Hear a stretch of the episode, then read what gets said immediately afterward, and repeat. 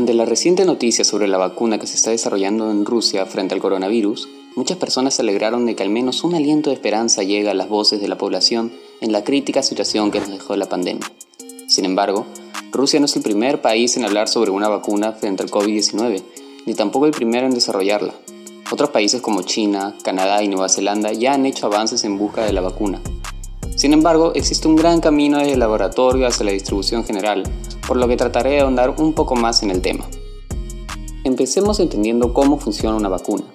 Poniéndolo de una manera simple, la vacuna se encarga de enseñarle a tu cuerpo a defenderse de un virus o bacteria, exponiéndole a una cantidad ínfima y segura del mismo.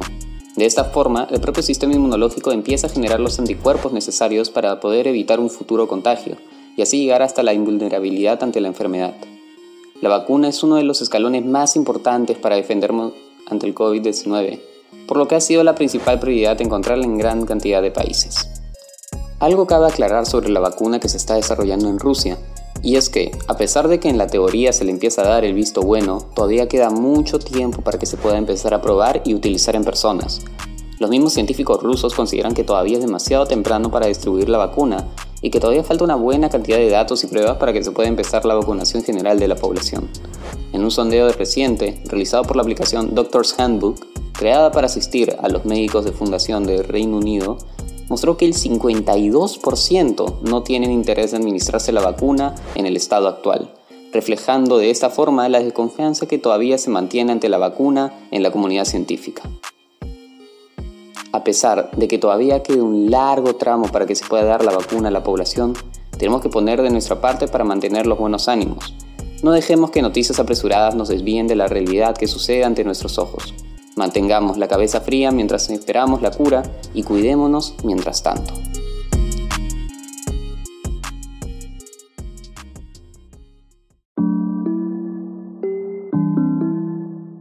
Nuestro país es un territorio muy grande y rico en diversidad. Tan grande y hermoso, así como complejo y con problemas. Con problemas políticos, sociales, de educación y sobre todo en salud. El Perú es uno de los pocos países que aún poseen epidemias de enfermedades prehistóricas, como la malaria o la actual epidemia del dengue que sufrimos hace más de 7 años. El dengue es una enfermedad infecciosa producida por el virus del mismo nombre transmitida por un zancudo que se reproduce en depósitos de agua, que suelen estar en nuestras viviendas en forma de macetas, pozos, lagunas o depósitos de agua mal selladas, y en general todo lugar con agua tranquila. Según la Digesa, organismo encargado de ver este tipo de enfermedades del MINSA, en lo que lleva del año han habido 18.818 casos reportados, de los cuales el 81,6% se reportaron en cinco departamentos. Loreto, Madre de Dios, San Martín, Junín e Ica. ¿Y cómo la pandemia por coronavirus influyó todo esto?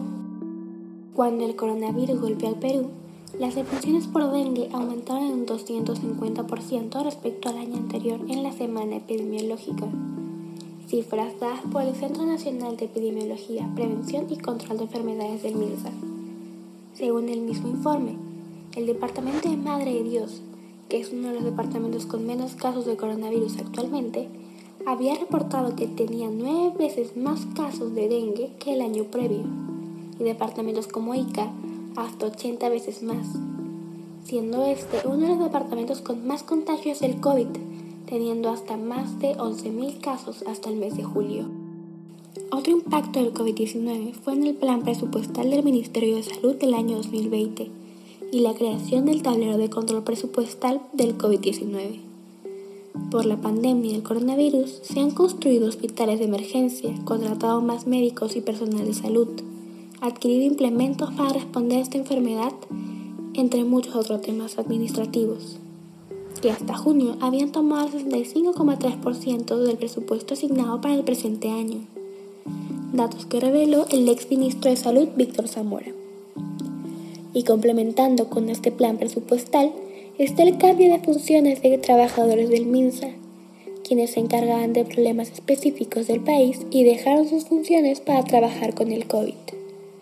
En esta vía podemos tomar el ejemplo de la doctora Karim Pardo, directora ejecutiva de Prevención y Control de Enfermedades Metaxénicas y Zoonosis, que son enfermedades transmitidas por vectores no humanos como insectos y bacterias, quien veía todo el tema de la malaria, dengue, zika, chikungunya y fiebre amarilla que la semana pasada estaba trabajando en Tacna haciendo campañas de tamizaje COVID.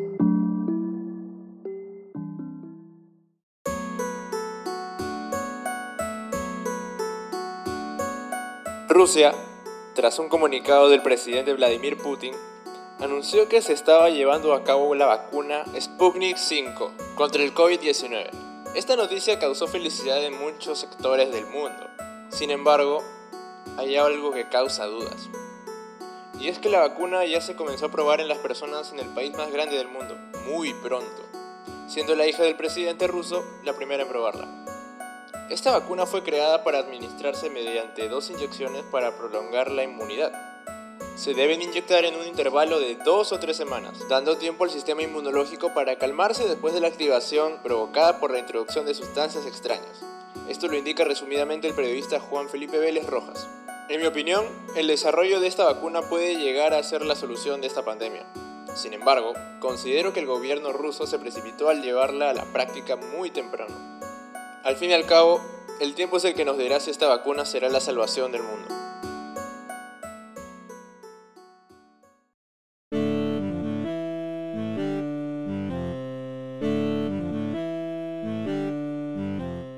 La vacuna para el coronavirus. Al escuchar esas palabras, mucha gente se pone contenta y celebra que por fin se va a poder detener el avance de la enfermedad. Pero la verdad es que la vacuna no está del todo lista y se necesita que gente como voluntaria se pruebe el prototipo de esta. Hay personas que tienen miedo por varias razones, como la desinformación, la falta de confianza o de la misma administración, ya que se quiere probar la vacuna sobre la población de riesgo para ver qué efectos secundarios podría tener. Lo que provoca que la mayoría de personas voluntarias se haya ido. Según un estudio, el 81% de la población es asintomática o tiene síntomas leves, por lo que es difícil identificarlas y darles la vacuna.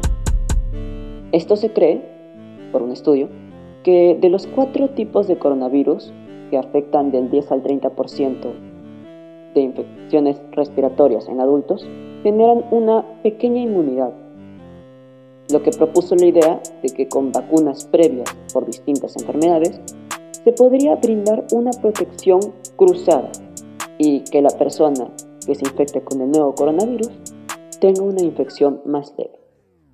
Pero la pregunta es, ¿quién se arriesgaría a esto?